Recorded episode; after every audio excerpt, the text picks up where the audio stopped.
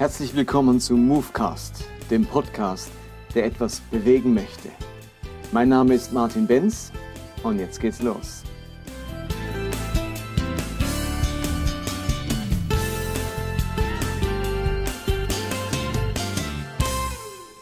Herzlich willkommen zum Movecast Nummer 30.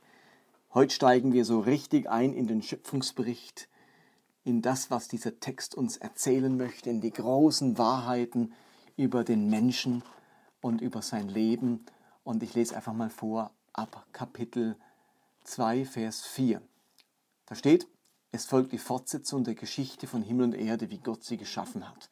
Als Jahwe Gott Himmel und Erde machte, gab es zunächst weder Sträucher noch Feldpflanzen auf der Erde, denn Jahwe Gott hatte es noch nicht regnen lassen. Es gab auch noch keinen Menschen, der das Land bearbeiten konnte. Grundwasser stieg in der Erde auf und befeuchtete den Boden. Da formte Jahwe Gott den Menschen.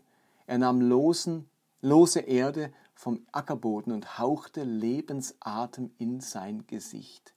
So wurde der Mensch ein lebendes Wesen. Hier beginnt der zweite Schöpfungsbericht. Das heißt in Vers 4, es folgt die Fortsetzung der Geschichte von Himmel und Erde. Da wird also nochmal was drangehängt. Und der entscheidende Unterschied ist zwischen diesen beiden Berichten, neben viel Inhaltlichem, ist der entscheidende Unterschied, dass hier Gott mit einem anderen Namen bezeichnet wird. Also im Kapitel 1, im ersten Schöpfungsbericht steht ausschließlich Elohim, Gott, und Gott machte immer nur Elohim. Und im zweiten Schöpfungsbericht steht für Gott Jahwe Elohim.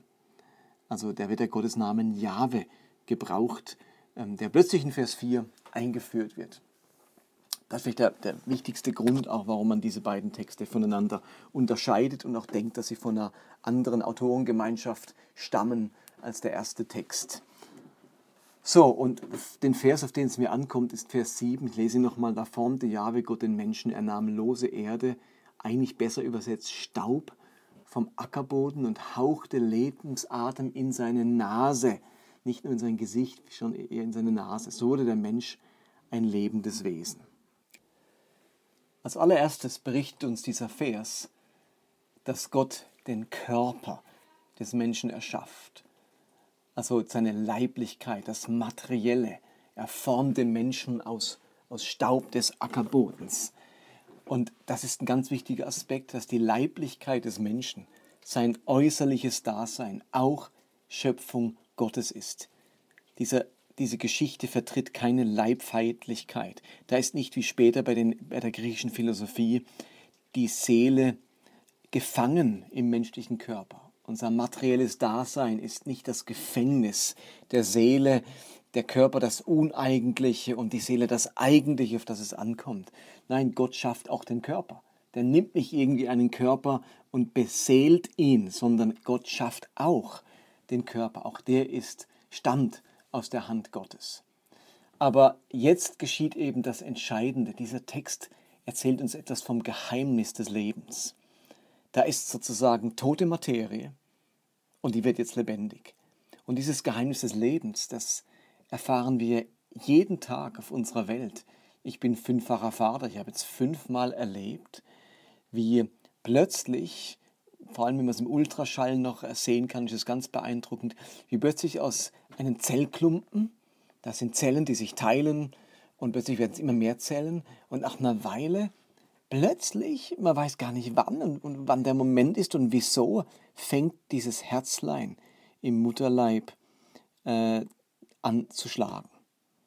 Da war bisher einfach Materie, Zellen, und die bekommen ein eigenes Leben, die formen ein Herz und plötzlich lebt dieses kleine Kind.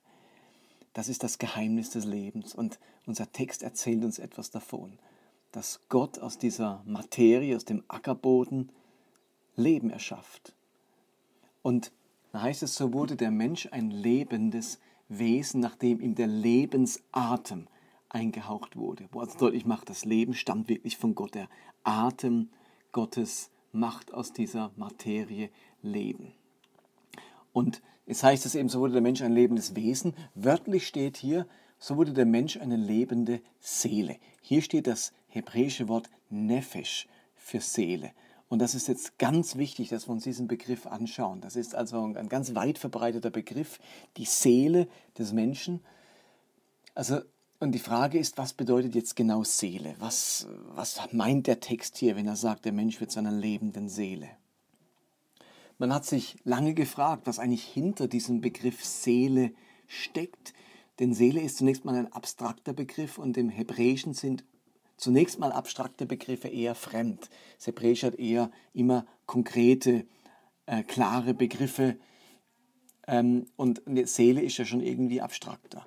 Und man hat erst vor einigen Jahrzehnten herausgefunden, dass die ursprüngliche Bedeutung von Nefesh nicht Seele in erster Linie ist, sondern die Kehle oder der Rachen oder der Schlund. Und das ist von entscheidender Bedeutung, dass Seele ursprünglich auch Rachen, Schlund oder Kehle bedeutet. Und das habe ich nicht erfunden, das hat man eben rausgefunden. Man kann das auch nachlesen in der Theologischen Realenzyklopädie, dem Standardwerk äh, momentan. Und aus dem Jahr 1999 stammt der Band 30, in dem das Wort Seele eben vorkommt. Und dort kann man Folgendes lesen. Nefesh ist das am häufigsten als Seele wiedergegebene hebräische Wort der Bibel. Ausgehend von der Verbalwurzel, jetzt kommt ja ein hebräisches Wort, und altorientalischen Sprachparallelen schließt man auf eine konkrete Bedeutung des Wortes im Sinne von Atem, sowie des äußeren Organs der Atmung, nämlich der Kehle. Und die Kehle ist zugleich das Organ der Nahrungsaufnahme, also das Hunger und Durst empfindet. Appetit auf die Frühfeige, in, auf, den, auf das Fleisch oder Wein hat oder Gier verspürt. Die Nefesh ist also auf das Stillen elementarer Bedürfnisse ausgerichtet. Sie bildet einen vegetativen Kern des Lebewesens, dessen Verlangen nach Speise und Trank der Lebenserhaltung dient. Das ist jetzt von ganz wichtiger Bedeutung, dass Gott dem Menschen Leben einhaucht. Und jetzt wird er, jetzt übersetzen wir es mal an, anders, ursprünglich zu, einer, zu einem lebendigen Schlund, zu einem lebendigen Rachen. Stellt euch doch mal so frisch geschlüpfte Vögel im Nest vor. Wenn man so Bilder sieht von so jungen Vögeln im Nest, da sieht man eigentlich nur Schlund. Die strecken ihr Maul auf ganz weit und warten darauf, dass die äh, Mutter oder der Vater Vogel kommen und ihnen die Würmer und die Maden in den Rachen stecken. So muss man sich das vorstellen. Gott erschafft den Menschen als bedürftiges Wesen.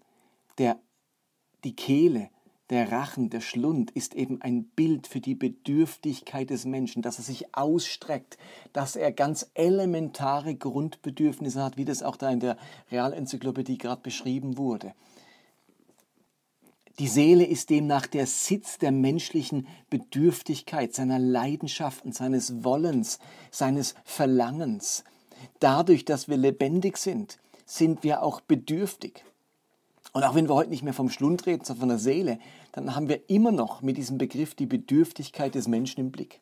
Die Seele ist der Sitz unseres Wollens, unseres Sehnens, unserer Bedürfnisse. Wir müssen also deutlich festhalten. Gott erschafft den Menschen und er erschafft ihn als bedürftiges Wesen. Kaum ist der Mensch lebendig, ist er auch bedürftig.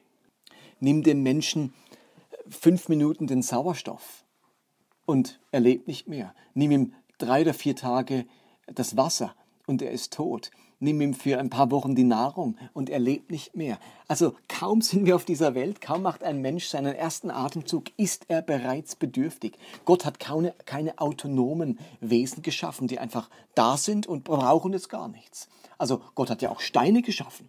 Aber Steine sind vollkommen bedürfnislos. Die brauchen nichts, die brauchen keinen Sauerstoff, die brauchen kein Licht, die brauchen kein Wasser, die brauchen keine Wärme.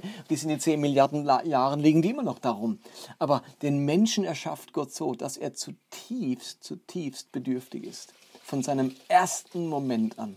Das macht Menschsein so tief aus, seine Bedürftigkeit. Und wir alle nehmen diese Bedürftigkeit natürlich äh, wahr äh, in unserem Leben. Also das Neugeborene, das ist bedürftig nach der Milch seiner Mutter und nach, seiner, nach der Wärme und der Zuwendung seiner Eltern. Also sofort ist diese Bedürftigkeit nach Nahrung da. Und wenn ein Kind älter wird, dann kommen da ganz viele körperliche äh, Bedürfnisse hinzu, aber auch sehr schnell dann innerliche, seelische Bedürfnisse. Das Bedürfnis nach ähm, Zugehörigkeit, das Bedürfnis nach Liebe, das Bedürfnis nach Anerkennung, Kaum treten wir ein in die Pubertät, kommen die ganzen sexuellen Bedürfnisse dazu. Und im Erwachsenenalter stehen wir dann vor der ganzen Bandbreite unserer menschlichen Bedürftigkeit, deren wir uns bewusst sind und manchmal auch unbewusst so innere Antreiber sind. Aber wir sind Menschen voller Bedürftigkeit.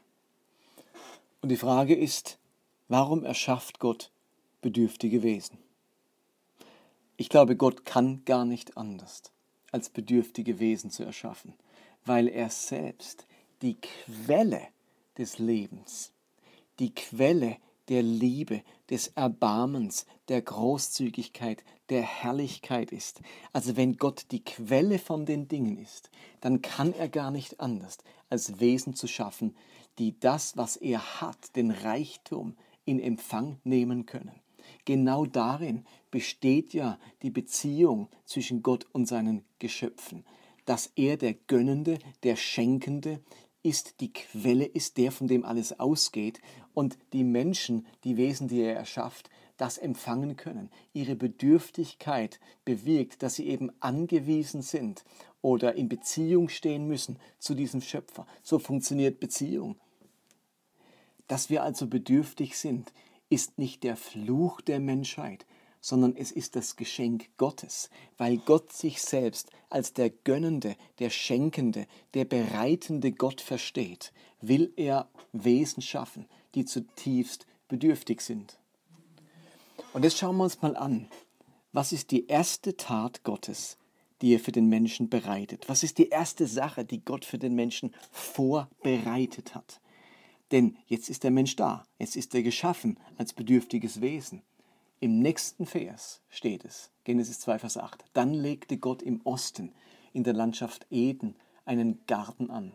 Dorthin brachte Gott den Menschen, den er gemacht hatte. Gott macht also zweierlei. Er bereitet dem Menschen einen Garten und er selbst bringt den Menschen dorthin. Und wenn im Schöpfungsbericht vom Garten die Rede ist, dann müssen wir mal ganz schnell unsere eigenen kleinbürgerlichen Vorstellungen zur Seite legen. Es geht hier nicht um einen Schrebergarten, um den Kleingärtnerverein. Gott bringt den Menschen in den Garten mit dem Auftrag, jetzt pausch mal äh, Karotten an und Gurken und Kartoffeln. Ähm, das hat damit überhaupt nichts zu tun. Gärten waren im alten Orient etwas ganz, ganz Besonderes. Sie entstehen erst im zweiten Jahrtausend vor Christus. Der Orient ist jetzt nicht gerade eine Gegend mit ganz viel Wasser, eine wasserreiche Gegend. Nee, das ist eine wasserarme Gegend. Dort waren Gärten erstmal eine Seltenheit, eigentlich undenkbar. Es brauchte eine gewisse Kulturstufe, eine gewisse technische Entwicklung, damit Gärten überhaupt möglich werden, weil es eine bestimmte Bewässerungstechnik brauchte. Gärten sind die Verbindung aus Natur und Kultur. Also es braucht also nicht nur die Natur für einen, so einen Garten, sondern auch eine bestimmte Kulturstufe. Und jetzt entstehen große Gartenanlagen, Parkanlagen, Palastgärten. Also man muss sich diese Gärten mehr als Parks vorstellen, nicht wie so ein Kleingärtnerverein. Diese Gärten waren das Vorrecht der Könige der edlen, einfache Bürger, die hatten gar keinen Garten, das war undenkbar. Der Garten, das war äh, damals im Orient einfach das Schönste, was man haben kann. Wenn du willst, nicht, was ist das Allerschönste, was es nur gibt, dann war es der Garten. Und im Persischen heißt Garten Paradaiha, woher unser Wort Paradies stammt. Also das Paradiesischste, das Schönste, das war der Garten. Nicht umsonst nennen die Perser den Garten Paradies. Und Gott nennt den Garten im Schöpfungsbericht Eden, was wiederum ein hebräisches Wort ist, das so viel wie Wonne, Genuss bedeutet. Also das soll ausdrücken, Gott bereitet dem Menschen etwas vor, das Schönste, was man sich nur denken kann, das Beste, das Schönste, das hat Gott für den Menschen vorbereitet. Und in diesem Punkt unterscheidet sich der biblische Schöpfungsbericht ganz wesentlich von anderen orientalischen Schöpfungsberichten. In fast allen antiken Schöpfungsberichten kommt ein Garten vor, weil der Garten wirklich so das Schönste ist. Aber in diesen Gärten sind immer die Götter zu Hause. Die Gärten sind das Zuhause der Götter, nicht das der Menschen. Und es gibt einen Schöpfungsbericht, einen babylonischen, da sind die Götter ebenfalls in einem wunderbaren Garten, aber leider fällt dort eben auch einiges an Gartenarbeit an.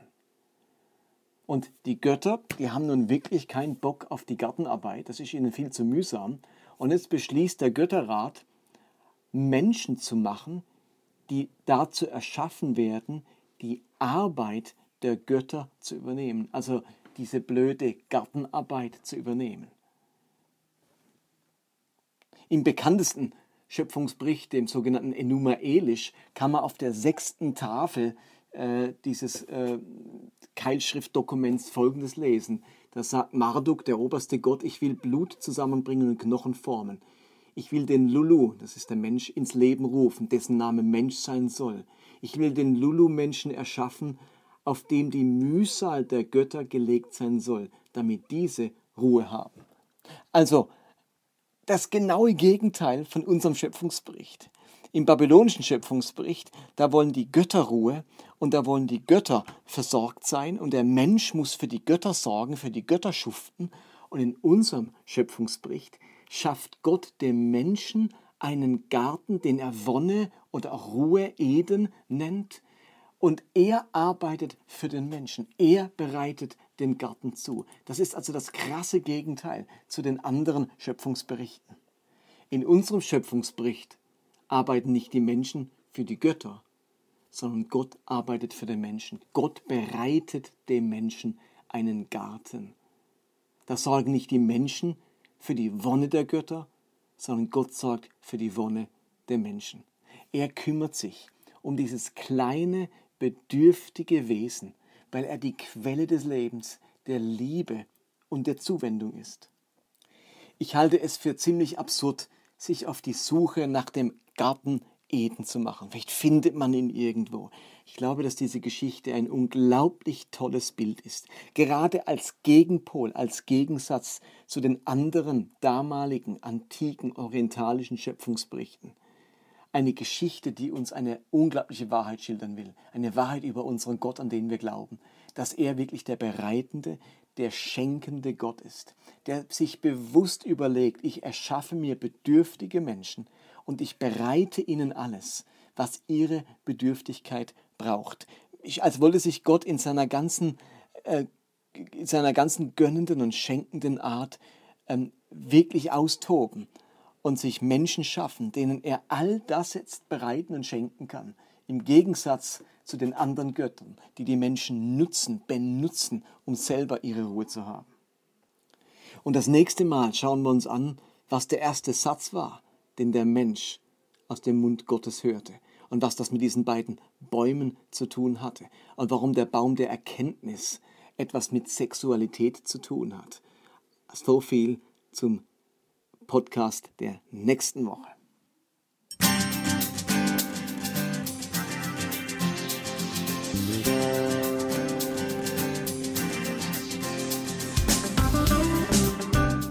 Das war Movecast für heute. Ich hoffe, dass es etwas bewegt in eurem Leben und in eurem Glauben. Ich würde mich freuen, wenn ihr mir Feedback gebt oder Kommentare hinterlasst, entweder auf Facebook oder direkt auf der Webseite des Podcasts. Und die lautet movecast.podbean.com. Ansonsten würde ich mich freuen, wenn ihr diesen Podcast teilt auf den sozialen Medien, auf Facebook oder Twitter oder Instagram oder wenn ihr ihn abonniert, entweder bei Podbean selbst oder bei iTunes. Ansonsten hoffe ich, dass wir uns nächste Woche wieder hören. Bis dann, bye bye.